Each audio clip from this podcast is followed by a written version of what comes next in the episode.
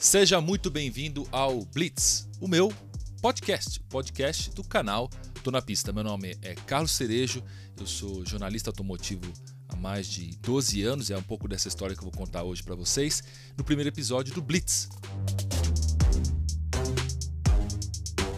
O Blitz é o meu podcast, o meu canal no YouTube chama Tô na Pista, tem mais de dois anos. Se você já é inscrito lá, já me conhece, muito obrigado por você estar aqui no no Blitz, no meu podcast. E se você não me conhece, vai ali no link da descrição para você ver os meus vídeos nesses mais de dois anos é, testando carros, todos os carros, desde carro barato até carro mais caro. É, Porsche, é, a gente testa Fiat, a gente testa tudo, testa picape. Então, se você gosta de carro, gosta do assunto carro, confere lá os reviews. E esse aqui é o Blitz, é um podcast. E a primeira pergunta que eu quero responder, antes de começar a falar da minha história, como que eu cheguei até aqui, que eu imagino que é uma curiosidade de poucas pessoas, mas eu queria, como vou estrear meu podcast, já tentar contar um pouco da minha história para a gente já se conhecer melhor. É, é, justamente isso. Por que, que eu estou criando um podcast aqui? Por que, que eu não criei o um podcast lá? É, lá no Tô na Pista eu quero justamente falar de carro, falar teste de carro, uma coisa mais direta, é, colocar minhas análises, levar as novidades para vocês é, e, e, vou criar conteúdos lá também em estúdio, mas sempre focado muito em carro. E aqui, aqui no Blitz, eu quero falar de coisas relacionadas a carro, o mundo automotivo e algumas posições que eu tenho, algumas posições não, algumas opiniões que eu tenho, um pouco da minha história e eventualmente quando sair dessa crise mundial, também terei convidados para a gente conversar aqui sobre vários assuntos. Então aqui é um podcast, pelo tamanho do vídeo aí, você já percebeu que é bem longo, podcast é uma conversa tranquila, eu não vou ter pressa aqui de contar as coisas, vou querer contar as coisas com o maior é, nível de detalhe possível. E o assunto hoje é como que eu cheguei aqui em 2020 testando carros. Tem gente que me conhece há pouco mais de dois anos e meio quando eu criei o meu canal, tem gente que conhece um pouco antes, mas imagino que uma galera fala assim, mas como? Como que eu faço isso? Eu recebo muito por Instagram isso. Como é que eu faço para virar um jornalista automotivo, é, para o meu trabalho ser justamente testar carros na internet, é, ter, fazer vídeo de carro? Como é que eu consigo esse emprego dos sonhos, né? Se é que é um emprego dos sonhos. A gente vai falar um pouco disso. Então o que eu queria era justamente isso, começar falando é, de como eu comecei a testar carro. E isso vai para os anos final dos anos no meio da década passada. É, eu sou de Brasília e eu estudei jornalismo. Na verdade, eu comecei uma universidade, passei cedo no vestibular, então eu comecei letras, porque eu gostava de ler, de escrever, legal, mas no meio do curso eu percebi que não era isso que eu queria, que ia ser uma sacanagem eu ser professor, eu não tenho talento para ser professor. E eu, depois eu migrei, migrei para o jornalismo, porque eu queria é, escrever e não tinha apreço nenhum não queria fazer vídeo de maneira nenhuma. Não era o que eu queria. Tanto que na época tinha tem laboratórios lá, aula de, de áudio, de TV e de rádio. Não fazia questão. Fazia é, questão de escrever. Tanto que na época da faculdade eu fiz bastante. É, o, o, jornal da faculdade eu fazia, escrevia, ajudava, era monitor do jornal, era o assunto que eu gostava, era escrever. E no meio da faculdade, no meio da faculdade de jornalismo, eu percebi que haveria uma carreira de jornalismo automotivo, porque isso de gostar de carro é uma coisa que é paralela. Eu gostava de carro, igual muitos de vocês devem gostar aí. De pequeno brincava de carro, sempre gostei de velocidade, sempre gostei de automobilismo. E quando saíam novidades de carros comerciais, na época não tinha internet, não tinha isso, você tinha que ver uma capa de revista, você tinha que ver algum documentário na, na TV, a gente não tinha TV a cabo, então você tinha que ver ver algum programa de televisão, alguma coisa que falasse de alguma coisa de carro, é, e uma revista especializada. Eu gostava também de revista de, de preparação, é, a gente já tinha revistas na, nessa época, no fim dos anos 90, algumas revistas falando de mecânica, tá, mas uma coisa muito nichada, era caro. Mas eu acompanhava isso do jeito que qualquer um acompanhava na época, com o, o máximo que eu podia acompanhar. Só que aí no meio da faculdade eu falei, cara, eu acho que dá para viver disso. E viver disso é uma, é uma definição muito ampla, porque tem gente que pode achar o que, o que eu ganho uma miséria e tem gente que vai achar que é muito dinheiro. É, então, isso é, eu, eu, respeito muito isso, de achar quem ganha muito, quem ganha pouco. E não quero entrar nesse mérito, na verdade. Eu quero entrar no mérito de fazer o que você gosta. No meio da faculdade de jornalismo, é, em Brasília, eu percebi que a chance de você ganhar alguma grana era você estudar para concurso público, né, que muita gente faz isso, e em Brasília tem muito mais oferta disso, ou entrar na área de jornalismo político, jornalismo econômico, e que lá também é um, é um centro grande, é um centro concorrido, porque também as pessoas de fora de Brasília também concorrem lá, e essa seria é, uma carreira possível lá em Brasília. Só que eu não queria fazer jornalismo político, apesar de saber saber fazer. O jornalista aprende a fazer a cobertura, a analisar, a gente aprende legislação, aprende tudo. É, eu também não queria fazer político, não queria fazer econômico, que é uma coisa também muito, de muita especialização. Você precisa ir se especializando para ter é, é, base para falar, senão você acaba falando muita besteira, né? como qualquer parte do jornalismo especializado. Mas eu não queria me especializar nisso. Então, é, qual foi a minha, o, meu, o, a minha, meu questionamento? falei, cara, o que eu quero fazer? Eu quero ler, quero escrever. Então, vou falar sobre carros. Nessa época, o YouTube, é, é, essa plataforma incrível que a gente tem, o YouTube, estava começando. E nela, você tinha o Top Gear, o começo daquele Top Gear, Top Gear raiz. E, e, cara, o YouTube não tinha problema nenhum de copyright, era mó zona de, de, de, direitos autorais. Então você encontrava muito Top Gear lá. Às vezes eu encontrava uns Top Gears com nome em esloveno e legenda em esloveno, né? Mas estava em inglês, dava para entender. E ficava assistindo e falava, cara, lá fora na gringa os caras têm toda essa, esse, essa estrutura, tem todo esse, esse poder para poder fazer isso. Aqui no Brasil existe alguma coisa parecida? Não, não existe e tal, mas então o que, que existe aqui? Ah, revistas, revistas especializadas. Eu falei, lógico, as revistas que eu leio. Pô, qual mercado que tem? Tem a, a Quatro Rodas, tem a Autosport, tem, é, tem a Carro, tem a Motor Show. Ah, beleza, tem, tem essas revistas aqui que, eu, que são as, as maiores, que são a, os expoentes e tal. E eu comecei a estudar isso no meio da faculdade, né? A faculdade de quatro anos. Lá pelos dois anos, falei assim: ah, se eu for fazer isso, bom, aí eu vou ter que fazer em, em São Paulo porque aqui em Brasília só tinha dois jornais, né? O Correio Brasiliense e o Jornal de Brasília, que tinha uma seção de automóveis e todas elas tinham repórter já, ou tinha um editor. Eu falei, eu vou sair da faculdade para é, concorrer para duas vagas que existem na cidade. Difícil, né? Aqui não é o centro. Bom, eu posso ir para São Paulo? Posso. Minha tia, minha madrinha morava aqui. Eu falei, então um dia eu vou formar, vou para lá. Sabe quando você vai pensando, vai imaginando e vai e vai e vai mentalizando. Eu não quero transformar isso aqui, gente, pelo amor de Deus. Isso aqui não é um vídeo motivacional, vá atrás dos seus sonhos. Não é. Se alguém precisa te dar motivação para alguma coisa, é porque tem alguma coisa errada. Então, eu não quero motivar ninguém a fazer nada aqui. Eu só estou contando minha história. Então, no meio da faculdade, eu falei assim: pô, se um dia, se eu quiser levar para esse lado, eu tenho que levar para isso. Quando foi chegando o fim da faculdade, é, foi chegando aquele TCC, que aqui, é, eu não sei como é que está agora, faz tempo que eu me formei, mas a minha faculdade só permitia você fazer monografia. Você tinha que fazer um trabalho acadêmico. As faculdades depois acho que permitiram você fazer documentário, fazer, fazer um, um, um doc, fazer, sei lá, uma, um ensaio fotográfico, um trabalho que não seja monografia. Eu não, tinha que fazer um trabalho científico com base, é, com é, escolher uma teoria, ter um objeto de análise, chegar a conclusões, trabalho acadêmico fazer uma monografia. E aí eu falei, cara, o que, que eu vou fazer? Eu vou fazer um, uma, um trabalho de monografia sobre uma revista. Eu vou observar igual alguém observa, sabe, um, um, um leão na, na, savana. Eu vou lá e vou ficar olhando para aprender como é que faz, quem são as pessoas que fazem, é, o que, que elas fazem, que, que elas. É, é, como que elas fazem a revista, qual é o processo de produção da revista, escolha das fotos, o, o, o, a linha editorial de uma revista. Falei, bom, que legal. Então eu mandei e-mail para várias revistas, várias revistas, e é, elas não responderam. Ah, elas responderam, ah, não, você, eu queria ficar um mês, né? Que uma revista na época, e até hoje demora um mês para fazer, desde a primeira reunião até você apertar o botão e falar, tá na gráfica. Um mês. Entre vários processos, né? Não que você faça ela é, toda. Todos os processos acontecem juntos. Não, você tem a primeira reunião, você vai, volta. Daqui a pouco eu explico melhor sobre isso. Mas eu queria passar um mês dentro de uma revista.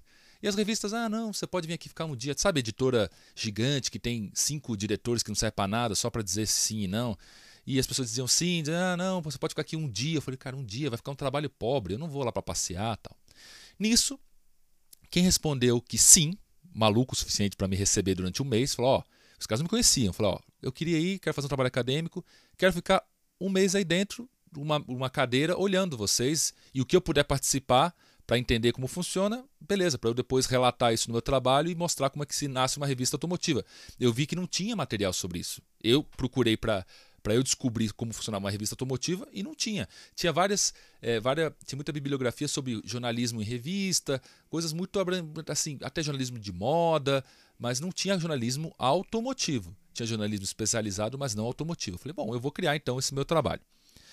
E os únicos loucos a responderem foram os, os, caras da revista Car and Driver, que tinha poucas edições, tinha começado há poucas edições, tinha seis edições, acho que tinha começado, eu já estava acompanhando.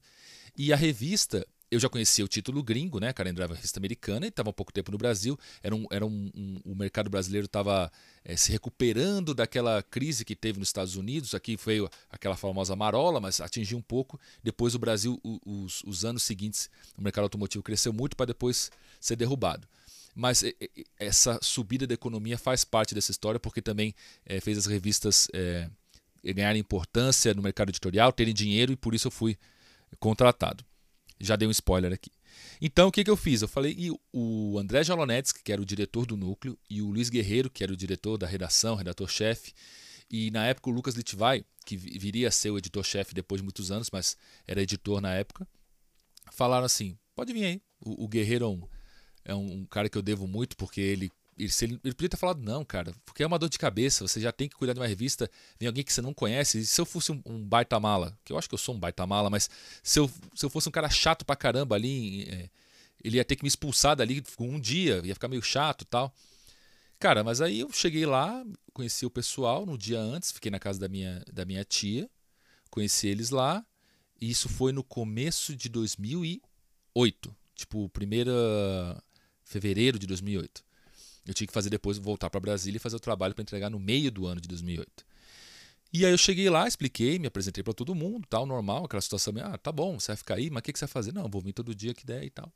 E aí eu já fui combinando com várias pessoas ali entrevistas, porque eu queria observar, mas eu queria entrevistar o, o diretor de redação, o, o editor-chefe, o repórter, tudo, é, os estagiários, todo mundo que participasse do processo, fotógrafo, eles não tinham um fotógrafo fixo, mas vocês vão ver como o mundo dá voltas.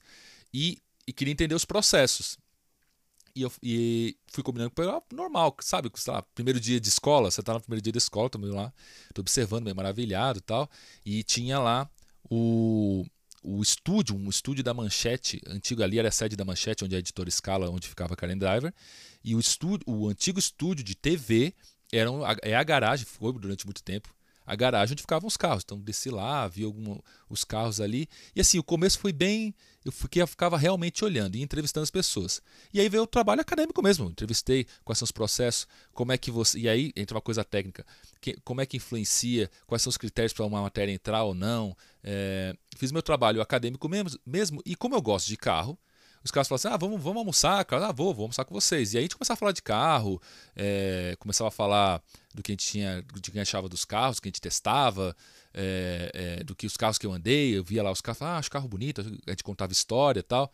E beleza, você vai criando uma relação normal de pessoas que estão dividindo o tempo e o espaço ali, você vai, vai conhecendo as pessoas, você sendo minimamente minimamente uma pessoa normal, né? Não criando inimizade com ninguém, as pessoas gostam de você.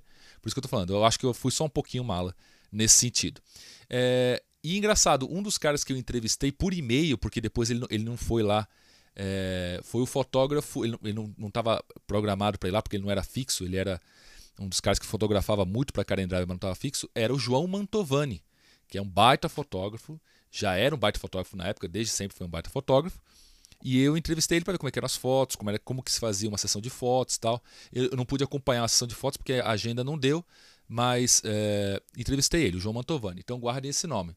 Se, se tem a galera que acompanha aí o jornalismo automotivo, o conteúdo automotivo há alguns anos, já sabe quem é.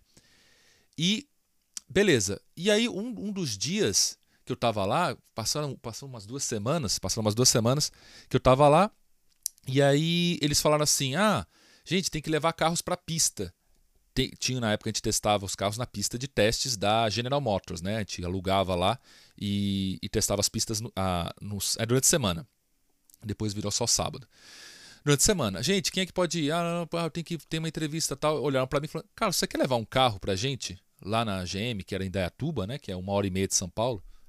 Eu falei: Tá bom, eu levo o carro para vocês. E aí era, era eu, mas o, o, eu acho que nesse dia foi o Rodrigo Ribeiro, que na época era estagiário, e quem mais que foi?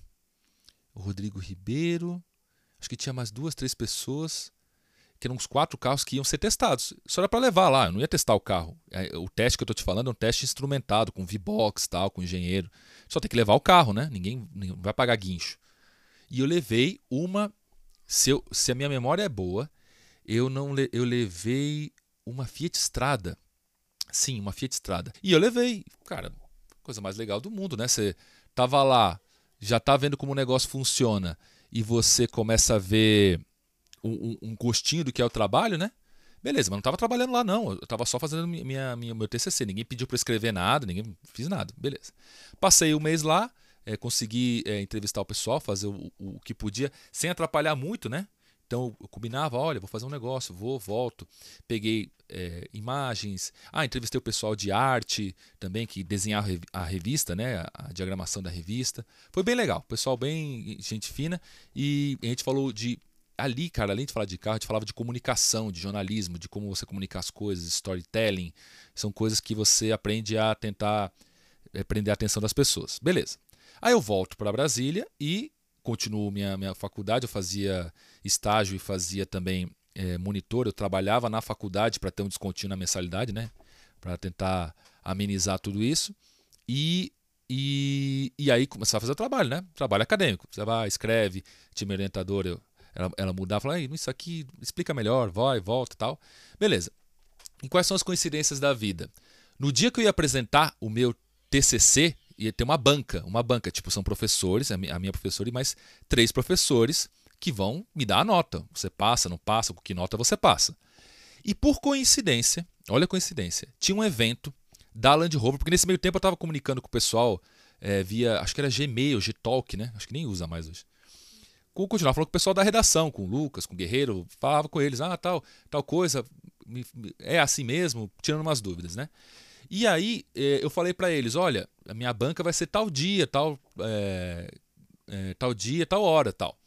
E aí o Lucas, Lucas Litvai, falou assim que ele ele estava indo para um evento no Jalapão, no Jalapão, estava indo para o evento e não ia estar, tá, não ia estar tá em São Paulo, não ia poder ir. Eu falei, mas peraí, Jalapão? Você vai fazer escala onde? Ah, a gente vai fazer escala em Brasília. Eu falei, cara, por que, que não na volta eu mudo aqui, eu mudo o meu dia, não era no mesmo dia, eu mudo o meu dia da banca e você que trabalhou na, trabalha na revista, né? Você não, você não participa da minha banca. É, eu, você volta, a gente faz, você muda aí o seu. Só, só pula, era um evento da Land Rover. Só muda aí o seu horário, faz uma escala maior, em vez de fazer uma hora de escala, faz, sei lá, quatro horas e a gente faz a banca no meio. Ele falou, deixa eu ver. Depois de uma hora ele me ligou e falou, ah, dá pra fazer. Eu falei, cara, então a coincidência é que o, o pessoal da Karen Driver, com que eu tava lá, o editor poderia participar da minha banca, ver lá o meu trabalho e tal. Então, a, a, a vida vai fazendo algumas teias assim e, e levando você para alguns lugares e botando pessoas na sua frente que você nem imagina, né? E, e foi isso. O Lucas chegou e teve minha, minha, minha banca, meu, meu trabalho, que estava ok, não era. Eu, eu levei nota máxima, mas assim, não, era, não é um trabalho difícil de fazer, ele é trabalhoso, que dá trabalho de fazer. Você tem que passar um mês lá dentro, você tem que usar, fazer um, Mas ele não é um trabalho de gênio, ninguém precisa ser gênio para fazer aquilo, é só ter um pouquinho e gostar do assunto, né? Quando a gente gosta do assunto, a gente passa 4, 5 horas escrevendo e não, e não reclama. É, e tá, e foi, ele foi legal pra caramba. Meu amigo, o meu amigo Clístenes, ó, esse nome dele é engraçado, Clístenes, me ajudou pra caramba também na época. A gente ali na, já tentou começar a fazer alguns vídeos de carro na época, o Clístenes também gosta. É, a gente chegou a fazer um, um, um vídeo com uma a gente não conseguiu editar depois porque teve um problema técnico, mas tentou pegou um doblô de um dos professores lá da faculdade e fez como se fosse um carro funerário, aquelas coisas de Top Gear, sabe, de querer fazer. Não ficou muito bom. Ainda bem que deu problema técnico, não deu pra gente gravar, não deu pra. Que a nossa brincadeira com a doblô era que, que a doblô era tão feia que só morto para você para você entrar nela. Puta piada de mau gosto, de moleque mesmo, de querer, querer fazer. Mais causar polêmica do que querer fazer jornalismo mas era só um ensaio de uma coisa que a gente poderia fazer uma coisa diferente do que as pessoas faziam. E com opinião, né? com, com análise falando que era mesmo. Pois bem, quando terminou a, a, a banca, o Lucas até brincou: é, eu queria te reprovar, mas não, zoando, né? Ele falou: cara, se você for para São Paulo, quando você for para São Paulo, eu tenho um Frila para você. Frila é um trabalho avulso, tipo, ó, faz essa matéria para mim. E você ganha X, ganha um pouquinho. É isso, não é um emprego, nem é nada. Eu formei, eu falei, tá bom, eu vou lá. Eu formei no dia 8 de. Eu formei no começo, eu assim, não formei. Eu terminei, recebi todas as notas. Tem depois o, a, o negócio do diploma tal. É, ia demorar algumas, uns dois, três meses. É, eu formei dia 6 de julho, que tá chegando agora, 6 de julho? É, 6 de julho. Dia 9 de julho, que é feriado aqui em São Paulo, 9 de julho eu desembarquei aqui e depois já liguei pros caras e falei, tô aqui, qual é o Frila? E eles passaram um Frila, que era uma matéria sobre carros universitários, como era jovem universitário, falou, faz uma matéria sobre carros para universitário. Eu fiz lá, foi um ensaio bem legal tal. Só que aí é, eu fui para participar da reunião de pauta. A reunião de pauta é quando você dá ideias. E aí a gente começou a dar ideias, tal, eles gostaram de, de, de várias ideias. Falaram assim: ah, tá bom, Carlos, vai, vai ficando aí. Essas ideias que você deu, faz aí. Aí eu fiz uma, duas. Ó, oh, Carlos, você quer fazer tal coisa? Ah, faz também tal. E eu fui ficando. Sabe, Frila, vai ficando aí, vai ficando. E depois, com dois meses, o André Jalonetes me chamou e o Guerreiro falou: Não, então beleza, ó, a gente tem uma vaga aqui, Júnior do Júnior, tal, para receber esse pouquinho aqui, você quer? Eu, eu quero. Era bem pouquinho, era, era pouco mais do que eu ganhava como estagiário em Brasília, mas era o que eu queria. Eu tinha onde ficar, que era a casa da minha tia, eu fiquei num, num dos quartos lá. E agradecer imensamente minha tia e meu tio, porque eles que eles não tinham obrigação nenhuma de me deixar morar com eles mas a minha prima, a Virgínia, já tinha ido para. já morava no Rio. E minha outra prima, por coincidência, nessa mesma época foi fazer o MBA dela na Espanha. Então eu tinha um quarto lá, eu fiquei lá. Então é, casou tudo bem. E nunca mais eu voltei. Eu demorei um ano para voltar para Brasília.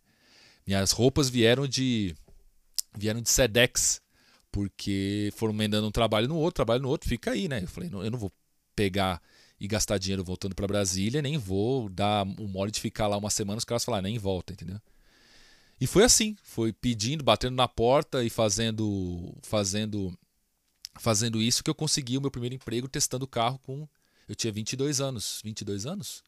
2008? É, eu ia fazer 23, porque era julho e agosto, 23 anos, vamos, tinha 23 anos. E, e, e, gente, pelo amor de Deus, agora vem outra coisa muito importante. Eu comecei ali e eu comecei fazendo o que todo repórter júnior, estagiário faz. Eu preenchia a tabela de testes, eu marcava carro, é, eu ia buscar. Às vezes ia buscar carro, não precisava muito, não, porque tinha uma galera bem agilizada nisso. É, eu fazia, agendava alguma coisa de fotógrafo, é, e, e, aí comecei a fazer algumas avaliações pontuais, muito, muito de perto, o texto muito de perto observado pelo guerreiro. E, e, e muitas vezes meu texto, ó, tá muito ruim, faz de novo. Não estou entendendo o que você quer dizer. Volta, vai e volta. Porque mesmo com a faculdade, o que você tem que aprender depois é, é muito mais na prática do que a faculdade pode te ensinar. E vai e volta, ó, gostei, gostei, ó, pegou meio pesado, vai, volta, vai, volta, tal. Tanto que um dos textos que eu lembro que, que foi um dos primeiros que eu fiz, eu fui no lançamento do Captiva. Quando foi o lançamento do Captiva, eu que fui pela revista, e eu tava lá no campo de prova de Cruz Alta e eu vi o Captiva, tal, falei, eu já tinha andado em alguns SUVs, falei, pô, mas tinha o V6, tal, era um preço muito agressivo para época, tal. E aí meu texto, eu lembro que meu texto era assim, o começo do texto, né, era é, sempre que eu pensei, sempre que eu pensava ou imaginava ter um SUV, me vinha a vontade de fazer uma vasectomia. Essa é a primeira frase do, do texto. E tanto que o, o guerreiro quando leu os caras caramba. Aí eu falava, não, porque SUV é um carro, é um carro que não faz sentido, pesado, beberrão, não tem tão, tanto espaço assim, não tem as qualidades off-road e tal. E, e, se esse é o, se estão matando as peruas e, os, e para fazer esse o carro da família, prefiro não ter família. Era uma, uma, um exagero para chamar atenção para o texto, que esse é uma, um, um, dos truques que a gente tem que fazer. É, e funciona até no YouTube tudo. Você tem que ter um, alguma coisa que a pessoa, pô, vou parar para ouvir essa pessoa. Então eu queria que as pessoas parassem para ouvir, para ler o meu texto. Então o Guerreiro chamou e falou assim: não, eu gostei desse negócio da vasectomia aqui e tal, mas tá muito pesado. Vamos. Aí ele montou a frase de uma maneira diferente, ficou melhor, mas ficou a essência ali. Então acho que os caras foram gostando disso, da minha ousadia de tentar fazer alguma coisa diferente. E a, e a palavra é diferente, tá? Não é melhor. Deve ter um montão de gente que lê o texto e acha uma porcaria, não tem problema. Mas era a tentativa de fazer algo diferente e esse era o propósito da Karen Driver, sempre foi.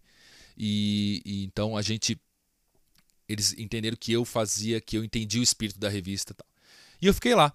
Eu fiquei lá de 2008 até o fim, até o fim de 2000, fim de 2009. Então eu fiquei um ano e meio lá, um ano e meio na revista. E, e aí surgiu uma, uma, uma oportunidade. A oportunidade que surgiu foi o seguinte: a revista nunca não ia me subir. Eu estava fazendo já matérias de capa tal, eles não iam me dar um, um emprego melhor tal. Eles foram bem claros com isso. Olha, caso não dá.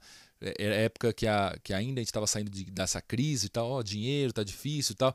A, a editora é uma editora que tem como, na época, não sei como está agora, como característica ser muito agressiva no planejamento, então um custo sempre muito baixo, não, não ia crescer, é, sempre um custo muito controlado.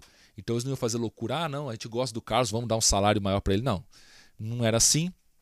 E tudo bem, o dono da revista ele faz o que ele quiser, o dono da editora. Quem sou eu para.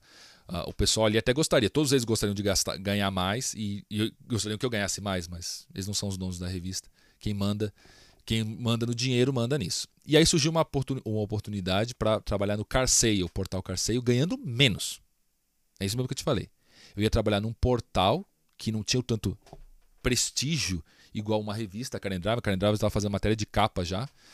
Viajando, essas coisas todas que, que, que, parecem muito legais e são muito legais, mas eu saí de lá, dessas, desse, desse paraíso aí de, de revista, e que era muito legal, no trabalho puxado, mas era recompensador para ir trabalhar num portal menor e por menos. Mas por quê? Porque eu falei, cara, eu já fiz muito revista aqui, já fiz um ano e meio, já entendi todo o processo aqui, eu não fiz internet ainda. E lá no Carceio tinha vídeo. Isso é 2009. 2009. 2009. Eu, final de 2009, eu faço meu, meus primeiros vídeos lá no Carceio. Então, Hoje a gente está em 2020, faz 11 anos. Eu sempre quis eh, trabalhar com carro e depois, quando eu estava na Karen Driver, eu percebi que esse, esse mundo do vídeo ia decolar, esse mundo da internet ia decolar. E o pessoal da Karen Driver, a, os diretores lá, os donos da editora, não queriam investir em internet. Tudo bem. Eu tinha que investir em internet para mim. Eu. Eu tinha que investir em mim. Eu tinha que aprender. E lá tinha vídeo. Então o Marcelo Goto, na época, o, o editor, estava lá também o Diogo Oliveira e a Larissa Florencio estavam lá. Eram eles? Era, era, era essa equipe. E eu fui para lá, fui trabalhar lá, fazia parte do site, de notas, é, testes, a parte escrita, escrita, foto e tal. Foto não fazia, a gente tinha, tinha um material. E eventualmente falava, ah, isso aqui vai virar um vídeo. Então a gente fazia vídeo. Então ali já fui aprendendo, já fui apanhando. Fiz vídeo de Chamonix, fiz vídeo de CrossFox. É... E ali você faz os vídeos, erra, fica uma porcaria, você volta. Cara, era fita. Era fita DV fita DV. É, quem, quem gravava era o Wagner, o Wagner Benedetti. E, e, era muito legal de se divertir, mas era fita, cara. Você tinha que depois é, é, digitalizar essa fita. Cara, era, era mais trabalhoso do que é hoje. Bem menos, hoje é bem mais fácil fazer isso. E também a qualidade do YouTube era ruim, então você tinha uma gravação ok, mas caía para o YouTube. E, e, também a gente queria publicar dentro do nosso site, o servidor não é tão bom. Mas, cara, era o começo. Era o começo de aprender como é que funcionavam as coisas na internet. Eu aprendi muito no Carseio. E aprendi, por exemplo, que, que às vezes a gente fazia uma matéria muito completa sobre um carro, sei lá. Cara, isso era a época que tinha Classic, tinha um montão de, de coisa ainda antiga que ficou muito tempo aqui no Brasil. Mas eu aprendi, por exemplo, que a gente fazia uma matéria sobre, sei lá, uma Ferrari da customizada na Alemanha e dava, sei lá, 100 mil cliques. Cliques, pessoas leram a matéria. E às vezes a gente fazia uma matéria sobre recall, que era uma coisa importante, a vida das pessoas, e dava, sei lá, 20 mil cliques. Então eu falei, cara, aí eu já comecei a perceber um pouco da, da atitude da galera no, no online sobre o que a gente acha que é importante e o que as pessoas acham que é legal de ver e como que a gente pode vender isso, como que a gente pode formatar as coisas para ficarem sempre informativas, interessantes e também legais, legais de clicar e de clicar e de assistir sem ficarem legais. Ó. Já tô, tô me enrolando aqui. Então eu fiquei lá. Depois de lá, eu recebi o convite para trabalhar é, no, no Jornal do Carro, no extinto Jornal da Tarde, que é do Estadão, do Grupo Estado. Ali, ali o meu salário já foi bem melhor. Já, não era muito bom, mas como lá eles pagavam o normal, já era muito bom. E era o Estadão. Era o Jornal Estado de São Paulo, né? O Grupo Estado fazia, ia trabalhar no jornal. E por que, que eu fui para lá? Além da grana, é fácil falar que foi pela grana, mas é porque eu nunca fiz jornal. Fiz revista um ano e meio, fiz um ano aqui de, de site, de, de, de capa de site, de é, matéria de texto para site, vídeo. Agora eu quero fazer jornal, nunca fiz jornal. Então vamos lá, vamos fazer jornal. E a gente vai lá no Estadão, uma equipe bem legal e bem, bem misturado, uma equipe grande, acho que eram oito ou nove pessoas. E você entra no ritmo de jornal, que é um ritmo diferente, de hard news, de você tentar fazer caber tudo naquelas coluninhas, de, de você ter feito uma matéria o dia inteiro e às 5 da tarde saiu uma coisa, tira tudo daquela página e faz de novo, de, de você ter que esperar o seu texto ter, é, ser lido e, e tudo tá pronto para você ir embora. Então, o meu trabalho terminava às 10 da noite, começava às 2 da tarde, terminava às 10 da noite. E lá no Jornal do Carro também, eu tive muitas oportunidades legais, porque dali também a gente viajava para testar os carros, tinha alguns comparativos, tinha coisa legal, tinha vídeo lá também, fiz vídeo lá também. Então lá eu fui no Japão, fui para Estados Unidos, Salão de Detroit, viajei o mundo inteiro. Quando eu estava na revista e estava no, no Jornal do Carro, sempre que eu estava em revista e no jornal, viajei muito porque tinha muito, o mercado automotivo estava muito muito aquecido, tinha muito lançamento e, e, e, e tinha muito dinheiro para as marcas testarem, é, não, levarem as pessoas para testarem os produtos antes de chegarem ao Brasil, então elas gastavam esse dinheiro, investiam isso. É, e o que é bom de todos os lugares que eu trabalhei, trabalhei no, na Karen Driver, no Carseio e tal, é que isso é uma coisa que eu vou falar para vocês agora, vocês vão, é, é, talvez hoje eu não sei como é que tá, mas eu acredito que esteja igual, que é nunca ninguém me pediu para mudar nada do que eu escrevi, nada. Eles podiam discordar do que eu falei. Falar, Carlos, mas você acha que esse carro é suspensão? Assim, ah, pô, eu acho, porque comparado com outro. Ah, mas eu acho isso. É... Então não, não é tão ruim assim. Falei, ah, pode ser. Então é só, só um pouco ruim. Então... Mas ninguém nunca falou assim: olha, marca tal, não podemos falar mal. Ou marca tal, só podemos falar bem. Nunca aconteceu. Nunca. Em nenhum lugar que eu trabalhei. Nunca. É... o que já aconteceu é se lá no começo, se você dá uma informação errada, olha, vocês falaram que, sei lá, que eh, isso deve ter acontecido comigo, comigo em algum momento, mas ah, vocês falaram que carro tal só tem quatro airbags, na verdade tem seis. Um erro de, de distração, de que você entendeu errado, tá? Um erro. Mas. E aí sim você fala, pô, Carlos, você errou, tal. desculpa, eu preenchi a tabela errada aqui. E a gente dava um erramos depois. Mas ninguém nunca falou assim, não, esse carro você não pode falar mal. Isso nunca existiu. E, e eu acho que eu sei por que não existiu. Porque não é porque, ah, jornalismo, tem que ser imparcial. Não é meio impossível ser imparcial porque você sempre que é, vai para uma análise, você carrega tudo que você já viveu e já pensa sobre várias coisas para aquela análise. Se fosse imparcial, uma pessoa que nunca fez nenhuma análise teria, poderia fazer análise, você concorda? Porque ela nunca testou nenhum carro, ela nunca fez nada, então a análise dela é melhor de quem já testou e já pode ter opiniões sobre ela. O problema não é isso. O problema é você fazer análise e explicar aquela análise com base no, na sua experiência, nas coisas que você acredita, e os outros que estão lendo, ou, vocês que estão me assistindo e me ouvindo, entenderem a posição da pessoa. Notem que eu falei entenderem. Você não tem que concordar. Você entendeu? Olha, eu acho que esse carro é assim por causa disso, disso, disso, tal, porque eu acho que aquele carro é aquilo, aquilo, aquilo. E você entende isso e fala, discordo de você. Aí tá tudo bem. Então, todos os lugares que eu trabalhei, eu sempre é, procurei fazer isso. Então, trabalhei em jornal, Lá também fiz, fiz alguns vídeos, era menos, era, um outro, era uma outra forma de trabalho. Fiz menos lá, fiz bastante, aprendi muito. E de lá é, eu fui convidado, aí também, todos os lugares eu fui convidado, chamado, que era pro carro online, né? Que é a versão online da revista Carro.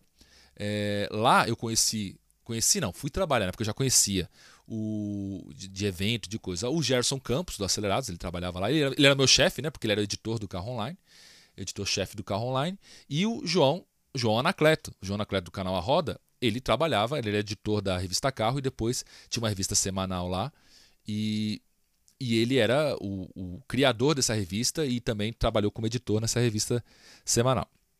E eu trabalhava lá no carro online, era editor do carro online. E quem era um dos caras que estava já lá, começando, né? Eu não sei se era o primeiro emprego dele, eu acho que não. É, acho que era o primeiro emprego dele no não o Márcio Murta. Márcio Murta era da equipe de repórteres lá. E ele era repórter e a gente fazia lá as matérias juntos, fazia. É, e aí, cara, você quando tá ali, ah, você, é, você é, do, é, do, carro online, mas você acaba fazendo coisa da revista, você acaba indo para evento e escrevendo coisa para a versão de papel. Quem é da, da versão de papel faz uma notinha para as redes sociais e faz uma notinha pro, pro, pro site. E lá também gravava vídeo, também gravava vídeo lá. E, então eu fiquei lá, fiquei lá aqui um ano e meio, fiquei um tempão lá. Depois o Gerson saiu, que aí ele foi é, investir na, na, carreira dele de, de, de, audiovisual, né? Que ele já ia, já ia, já ia audiovisual. E eu fiquei mais um tempo. De lá, eu aprendi muito lá, foi muito legal, porque eu voltei para a revista, eu já aí fui para editor assistente e era um trabalho tão legal quanto. Era a revista tinha um outro propósito, uma outra linha editorial, mas era legal também, a equipe era fantástica. E era muito divertido e, e era legal ter voltado para a revista. E, ah, e, bom, e fazia site ao mesmo tempo, né? Fazia o carro online, fazia tudo isso. Depois dali, eu, eu, tive um hiato ali que eu tentei fazer uma, um investimento, meu tempo, tentei abrir uma empresa ali e não rolou, não deu muito certo. Eu saí da. Também na, no, no, carro estava tudo bem, mas eu também vi ali, pô, a revista aqui de papel, eles não estão fazendo tanto investimento no online. Eu quero agora, eu acho que é online, é vídeo, tem que fazer. Eu fui fazer, dei um, um, um passo maior que as pernas e me dei mal. No meio desse tempo, eu estava fazendo freela de novo para Karen Drivers, porque os caras falaram: ah, cara, você está com tempo agora, faz umas matérias para gente. E depois falaram assim: ah, então já que você, o seu sua tentativa aí deu errado, você não quer voltar a trabalhar aqui? E eu voltei como editor, aí já como editor para a revista é, Karen Driver. E aí voltamos. Aí eu era editor da seção 0 a 100. Lá na Karen Driver, olha com que eu trabalhei. Eu trabalhei com o Juliano Barata. Quando eu entrei lá, quando eu entrei lá o Juliano estava lá. O Juliano Barata, do Flatout, né, que depois ele foi para o Jalopnik, né, é, fez crescer o Jalopnik. E trabalhei lá com ele, depois ele criou o Flatout. Trabalhei com ele no, na Karen Driver. Ele já era, ele era editor? Ele era editor. Acho que era. O Juliano era editor. E trabalhei lá, depois foi trabalhar com a gente lá, depois. O Rodrigo Machado, o bola do Acelerados, foi trabalhar lá. E o Mococa. Então vocês percebam que o Mococa, lá, o Marcelo, Marcelo Moura, Mococa do Acelerados e o Rodrigo, eles é, eram repórteres lá da Karen Driver. O, o Mococa era da parte online e o Rodrigo era o repórter da revista. E a gente fazia. Depois o Rodrigo virou editor da sessão 0 a 100, porque aí eu virei editor e ele virou editor da sessão que eu era. A gente foi ocupando novos espaços lá. E lá também foi trabalhar o João Anacleto do canal Roda. Então era bagunça o, o, dia inteiro. Ah, e uma coisa que eu esqueci disso tudo. Olha, olha minha cabeça, estou querendo contar a história aqui, estou pulando, tô pulando várias, várias partes. Eu trabalhei com o Leandro Álvares. O Leandro Álvares, do canal de Calor com o Leandro, eu trabalhei com ele lá no Jornal do Carro. E depois, quando foi a, a, na revista Carro, a gente também trabalhou junto, porque ele, ele saiu de lá para fazer a parte da revista semanal. Então foi, foi, foi bem bacana. Então, é, as pessoas acompanham a gente. E quando estava lá na revista Carro, na, na, revista Carro, na revista Karen Drive, a gente ficou lá um tempão. E aí surgiu o convite. E aí surgiu o convite para eu trabalhar na Full Power, porque a Full Power é o João Mantovani, João Mantovani. Lembram quando eu estava fazendo meu TCC lá, 2008? Isso é, a Full Power é 2010, 2015. 2015. Sete anos depois, o João Mantovani, que era o, o fotógrafo lá da revista, ele era editor-chefe da, da Full Power, com o Edu Benascon lá. O Edu era o dono do negócio, tocava a revista ali também, mas ele era o braço direito. E ele falou: pô, Carlos, a gente está aqui, é, vamos precisar de alguém para tocando a revista, porque a gente também vai investir no online e tem que, tem que ter mais alguém aqui. Você quer fazer? Aí tal, fizeram uma proposta, falei, não, eu vou lá. E aí eu fui. Por que, que eu fui lá? Era revista? Era, mas era ia ter mais um investimento em online, em vídeo, já ia ter eh, eh, esse aumento de vídeo. A Full Power sempre foi forte em vídeo. E, e eu nunca fiz revista customizada. Nunca fiz revista customizada, não, revista de carro customizado. Nunca fiz. Então, vamos lá, aprender de novo. Mesmo depois de oito anos fazendo isso, eu queria, vamos aprender mais. E aí fui lá e aprendi muito sobre como falar com esse público, é um público diferente, sobre o que, que, que eles valorizam, o que, que a gente pode destacar num vídeo é, ou numa matéria. E lá eu comecei a fazer muito mais vídeo, porque no meio desse processo de eu ir para lá, foi o, o, processo que o, que o Edu decidiu é, migrar o conteúdo da Full Power da, do papel físico para o online e vídeos. Por que isso? A, a Full Power é, o, o, pessoal lá dentro, o pessoal falou assim, gente, a gente vai, a Full Power vai acabar. A Full Power nunca acabou e nunca vai acabar. A Full Power não acabou. O que a gente percebeu lá dentro é que, e isso o Edu já sabia, que a, a revista, a revista de papel, ela dava pouco retorno financeiro e tem dois problemas para isso, eu vou explicar já para vocês. E você, quando faz uma revista de papel, você começa com um buraco muito grande.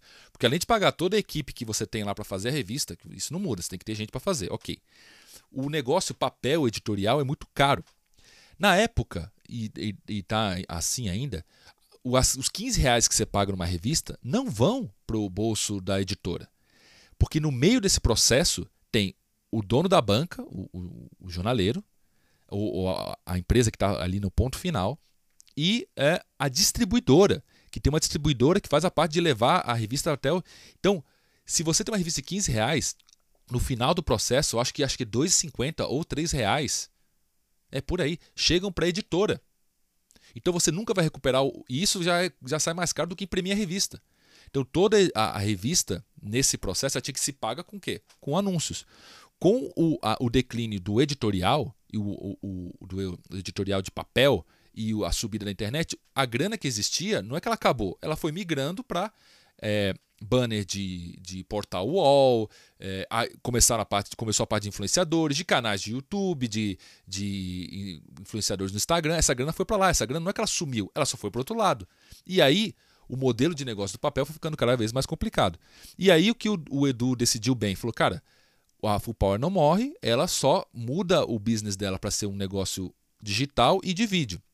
E nesse meio do processo, eu comecei lá um, um, um, um, um quadro bem legal que se chama é, chamava o Ranking Preparados Full Power, que era quando a gente levava os carros de quem queria lá, botar o carro para ir no dinamômetro e dar é, potência que desce, e, e, aí tinha um ranking igual o Top Gear tinha, sabe, de volta rápida, ele tinha de potência. E o critério era que o carro tinha que ser de rua, né? Lógico. E aí foi um dos vídeos que eu mais lembro é o do Maré, que foi o Maré lá, eu comecei a fazer o vídeo com, com um extintor na mão. Então isso foi muito engraçado. Aí, é, o que a gente fez? É, começou a fazer esse vídeo. A ideia desse vídeo do ranking é do, é do Marco. Do, do, do Galinho. Vou até deixar. Ele tem um canal hoje. Que. É, é cara, se você gosta de Hercule, de Fusca tal, você tem que se, se, seguir o canal do, do Marco. É, vou deixar aqui o link. É o Marco Botelho, é dos Hercule. Cara, o Fusca dele é muito legal. E acho que ele, ele, que deu a ideia do ranking. E a gente fez. E foi muito legal. fazer vídeo. A gente foi fazendo vídeo, séries especiais tal. No final de 2000 e, no final de 2017 ou começo de 2017. No começo de 2017, é, ah, e nisso tudo, gente, a, a, a, aí vou responder a pergunta, né? Ah, você você saiu da Full Power, você foi demitido da Full Power.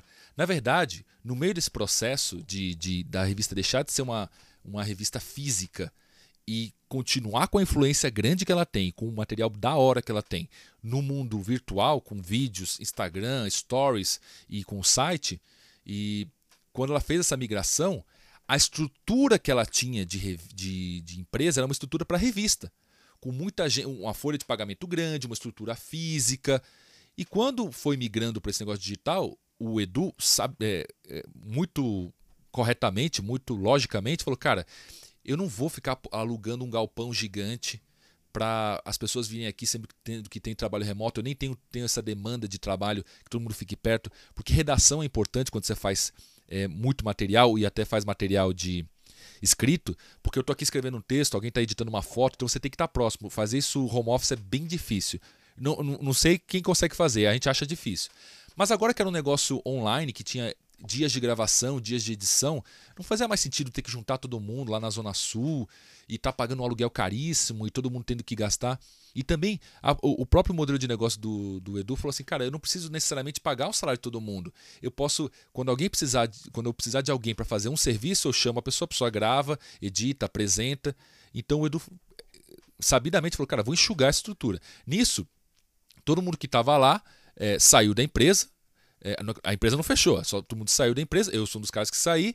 E to, o, o, todo mundo foi fazer. O, quem era do audiovisual ali, todo mundo, o, Luciano Falcone, o, o, João Mantovani e o, o Fabiano, todos eles são videomakers muito bons, cada um com o seu jeito de fazer e com o seu fluxo. E cada um, cara, foi brilhar e todos eles estão brilhando fazendo vários negócios de audiovisual e trampos pro Edu. Então todo mundo faz hoje, faz quando precisa o Edu lá, faz algum trampo para ele também. E o Edu, desse jeito, conseguiu enxugar a empresa e a empresa assim funciona melhor. Quem é empresário aí sabe disso. Você enxuga, mantém qualidade, e aí aquela. Você não precisa mais cobrar um cachê. Você não precisa falar, nossa, eu preciso de tantos mil reais para fechar o mês. Não, você consegue fechar o mês com menos e consegue respirar nessa economia tão ruim para quem quer empreender no Brasil. Então, é isso. Eu não saí da Full Power, não fui demitido da Full Power e a Full Power não terminou. Ela nunca terminou. Ela só virou o negócio digital gigante e legal que é hoje o canal da Full Power e o site da Full Power. E quando eu saí, eu já estava com ideia, depois desses 2017, eu já estava quase há 10 anos fazendo é, conteúdo. Falei, cara, então eu vou criar meu canal no YouTube. Já vi, já tinha visto que várias pessoas tinham criado canal no YouTube. E eu já, já entendi que, cara, quando eu criar meu canal no YouTube, quando eu começar a postar vídeos, vai demorar, sei lá, um ano, um ano para começar a dar algum dinheiro e dois anos para ele se pagar. O que eu acho que é se pagar, gente, é que eu, que eu ganhasse com o YouTube o que eu ganhava como editor de revista. Era isso. Eu não queria ficar rico, não era isso. Eu queria ter uh, um business que é meu e, e ter esse e ganhar o mesmo que eu ganhava, que aí também, como eu falei para vocês, não acho que é muito nem pouco, é o que eu queria ganhar. Aí quem foi que entrou na minha vida foi o ADG. Eu levei essa ideia lá para o ADG do canal High Torque, o ADG gostou, investiu em mim, investiu. É, a câmera que vocês estão que tá me filmando aqui, ele me vendeu por um preço tipo irrisório, é, para não dizer que deu essa, dessa, deu essa câmera, praticamente deu. É, as GoPros que eu uso, uma quem deu foi meu irmão, a outra quem deu foi o Léo Espósito. O Léo Espósito me emprestou, depois falou: Carlos, fica com a câmera, que é uma GoPro. Eu, eu, cara, todas essas pessoas que fizeram isso, elas não sabiam que estavam ali plantando uma sementinha para o que é hoje o meu canal Tô na Pista, que a gente está lá batalhando. E, e, e, não sabem o tanto que elas são importantes. E o ADG ajudou pra caramba. Foi, cara, sabe aquele investidor anjo? Cara, me deu uma grana assim, falou: vá, toma aí, me deu uma consultoria, falou: faz aí. E, e depois eu fui, eu fui tocando o canal e o ADG tá aí voando pra caramba e eu tô aqui eh, trabalhando com tentando trabalhar o máximo que der com a ajuda da minha família, da minha esposa, do meu, do e depois, ah, e, e, e, nem devo falar, hein? Nesse meio tempo em que eu tava terminando meu ciclo na Full Power, saindo da Full Power, a Full Power mudando isso e eu ficando com a mão no bolso sem nada para virar YouTuber, é, meu filho já tinha nascido. Hoje o, o Vitor vai fazer quatro anos e tudo isso com filho em casa, que deixa as coisas mais nervosas, mas eu queria, queria fazer. Hoje, se você for falar para mim assim, Carlos, é, você se arrepende de alguma coisa? Não. Não me arrependo de nada do que eu fiz, dos empregos que eu troquei, nem nada, porque isso me levou até hoje, como eu estou hoje, com meu filho, com minha esposa e tal. Então eu não posso me arrepender de nada disso que eu vivi. É, foi muito legal. Não posso falar que eu sofri em nenhum momento disso. Teve uns momentos de baixa, de alta, mas é, é, não vou falar que eu sofri. O que, o que, o que é curioso disso tudo é, é justamente isso. Eu hoje faço uma coisa que há 10 anos não existia. Não existia. Ah, até vou falar, eu, coloquei aqui, anotei isso. Eu vou, eu vou, vou falar para você agora. Se hoje eu fosse o Carlos de 22 anos hoje e quisesse trabalhar com jornalismo automotivo, o que, que eu faria hoje?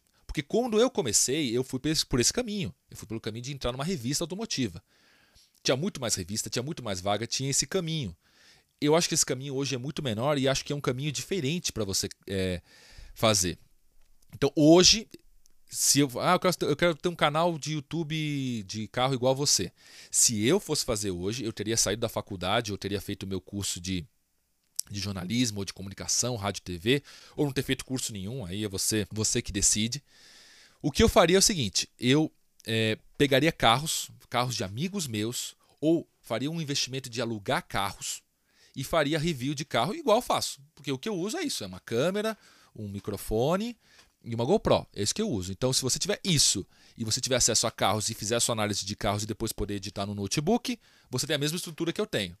O que você não vai ter é esse acesso aos lançamentos, tal, porque quando eu comecei o meu canal, isso é, um, é uma, uma coisa que também o pessoal tem que entender. Quando eu comecei o meu canal, eu tinha 10 anos para trás, falando de carro. Então as pessoas, falando de carro lá do Renato Maia, assim, é, eu tinha 10 anos para trás que eu conhecia todo mundo, que todo mundo me conhecia. Então o pessoal falou assim: Ó, oh, Carlos, tá bom, você começou seu canal aí, quando tiver um carro aqui sobrando, você pega aí uns dois dias e me devolve. Eu falei, cara, beleza. Ó, e se tiver lugar no evento um dia, me chama. Disse, tá bom, demorou para eles chamarem para evento, porque muita gente pede. Depois, quando o canal foi crescendo, eles foram me chamando. Com a ajuda de vocês que se inscreveram lá no Tô na Pista. Então, é, o que eu daria de conselho para você hoje é começar isso. Ah, Carlos, mas quando é que eu vou é, ter um, um, resultado? Cara, igual a mim. Eu, um ano, dois anos. Você vai ter que investir um ano, dois anos para você poder dizer que vive disso ou chegar num patamar em que você consegue produzir um conteúdo bacana e vai crescendo. É a mesma coisa, quando eu cheguei e era estagiário, repórterzinho da revista. Repórterzinho não é de ninguém, não é querendo falar mal, mas era o repórter menorzinho lá da revista Karen Driver. Até eu chegar num lugar onde eu tinha um salário ok, que foi que foi na verdade o, Carse, o Carseio, na verdade o Jornal do Carro, né? Todos os lugares me pagaram, me pagaram em dia, tudo bonitinho, mas onde eu tinha um salário que eu podia alugar uma, um lugar para morar, que foi justamente quando minha, minha esposa, é, quando a Poliana, minha esposa, veio morar, a gente foi morar junto, é, foi no Jornal do Carro, e foi quase três anos depois. Então é a mesma jornada, só que ao invés de você ter um patrão, você vai, não vai ter patrão, vai ser você mesmo que vai ganhar o dinheiro do, do que você vai ganhar no YouTube ou de um eventual é, anunciante. É isso, é isso que eu digo para você. É, eu quero ganhar mais dinheiro, todo mundo quer ganhar mais dinheiro, mas hoje o que eu ganho tá legal, agora com a, com a pandemia tá ruim para todo mundo, mas a gente vai sair dessa. O que, o que eu ganho hoje é ok, Mas o que eu mais valorizo nisso tudo, que depois de trabalhar tanto tempo assim, é a minha liberdade. Então, liberdade no sentido de falar assim: eu quero criar isso aqui, eu criei, está gravado e vai sair para vocês. Eu quero fazer um vídeo de um jeito, eu vou fazer o vídeo daquele jeito. Não vou ter que debater com as pessoas, pedir autorização. Eu quero acordar cedo para gravar um vídeo, para fazer alguma coisa, eu quero. Eu não quero acordar cedo, eu quero gravar à noite. Esse vídeo aqui está sendo gravado nove da noite.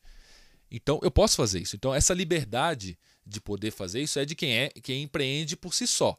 Ao mesmo tempo, se você não quiser fazer nada, também não vai ter dinheiro na conta, né? Então, é, é, cada um vai ter esse conforto e esse desconforto com, com as coisas. O que eu posso te dizer também é que eu trabalhei para muita gente.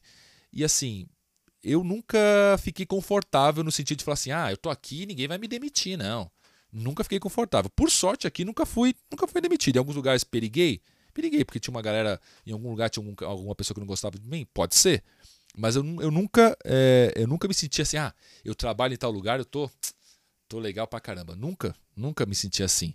Então hoje, quando eu trabalho por conta própria, eu também não me sinto assim, porque eu sei que se eu não fizer o conteúdo, não fizer os vídeos, o único, o único culpado sou eu. Então, é, o conselho que eu dou para você hoje é esse. Se vai dar certo, eu não sei. Pode ser que você seja um baita apresentador, faça vídeos muito bons e em um ano seja maior do que eu. Ótimo, isso é muito legal. Pode ser que não dê certo, pode ser. E, e, eu acho que é mais fácil dar certo quando a pessoa gosta desse tema. E, e aí vai um outro conselho também. Você tem que gostar, não querendo cagar regra, porque eu odeio cagar regra, mas o que você tem que gostar do que você vai fazer, jornalismo automotivo, culinária, o que você quiser fazer. Você tem que gostar e entender da parte ruim, da parte chata. É isso que você tem que gostar, não da parte boa. A parte boa, de vez em quando viajar, ficar com carrão, pô, essa é a parte fácil de gostar o dinheiro na conta, pô, cega de gostar é fácil. Esse estúdiozinho que vocês estão vendo aqui, bem mequetrefe, demorou duas horas e meia para arrumar. E eu ainda não estou satisfeito, eu ainda vou arrumar de novo e não sei como vai ficar, mas eu fiquei duas horas e meia arrumando isso aqui. E depois eu vou editar tudo isso aqui que eu falei para vocês. Estou editando, então não sei até que horas eu vou ficar. Essa é a parte chata. Eu não, eu não, eu não quero editar vídeo, não, é, não foi isso que eu queria. Faz parte do trabalho e eu abraço essa parte do trabalho. Então, essa parte do trabalho faz parte e eu tenho que gostar dela. Quando vem a parte boa, a gente acha legal. Porque senão, cara, você vai querer ficar ansiando só a parte boa e essas partes ruins que ninguém mostra, porque ninguém vai mostrar para você isso, o pessoal mostra só a parte legal, tira foto lá, ah, tô aqui no evento, gente, tal. Ninguém te mostra que às vezes você tem que ficar um dia inteiro dentro de uma van para ir pro interior, tal. É legal pra caramba fazer isso, mas eu preferia estar em casa com o meu filho. Mas eu tô lá, tá tudo bem, faz parte do trabalho. Não vou achar ruim. Se você abraçar essas partes ruins, essas partes desgastantes de qualquer trabalho, aí você tem que fazer esse trabalho. É assim, aí você gosta do que você faz. Se você só quer a parte boa, então talvez é, não seja é, essa profissão de jornalismo automotivo desse jeito aqui, ou, ou trabalhando para os outros, ou cumprindo horário, fazendo o que você quiser, talvez não seja para você. Abrace a parte chata de um trabalho, não a parte legal. Todo mundo quer ser ator famoso, todo mundo quer ganhar o BBB, Ninguém quer a parte chata, ninguém quer os haters, ninguém quer isso. Se você entender e saber lidar com a parte chata de qualquer trabalho, eu acho que você vai crescer é, muito mais.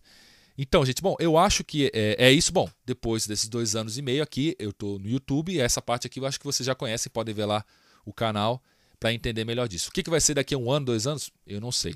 Agora estou começando esse podcast, quero entrar nessa área é, de podcast para poder falar uma maneira mais livre, mais solta com vocês, poder falar um pouco disso e, e, e explicar para vocês o, o, outras coisas que não dá para falar num vídeo de 15, 20 minutos. Por exemplo, a minha história aqui, ó, esse vídeo acho que está com quase uma hora.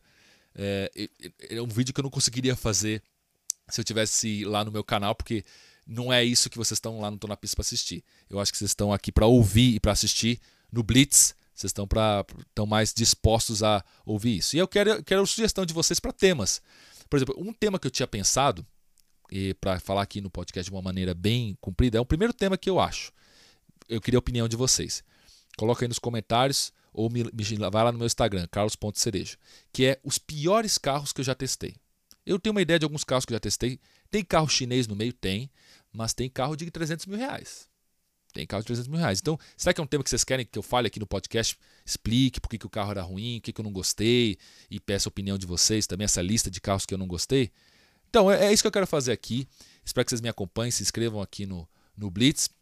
Obrigado para quem ficou assistindo, ouviu o vídeo inteiro, ouviu aqui no, no podcast. Ah, por sinal, a gente tá. Esse, esse podcast está no Spotify, está nas plataformas digitais, só de áudio. Então, se você, se você quiser só ouvir, você pode só ouvir. É um podcast. Podcast você pode só ouvir. Ou, se você quiser assistir, você pode assistir aqui se inscrevendo no canal do Blitz. Beleza, pessoal? Então, um abraço, obrigado por ouvirem e até mais. Ah, a periodicidade desse, eh, desse podcast, estou pensando em, no mínimo, uma vez por semana. No mínimo. Pode ser mais de uma vez por semana? Pode, ainda mais agora na quarentena que não dá para pegar carro nenhum.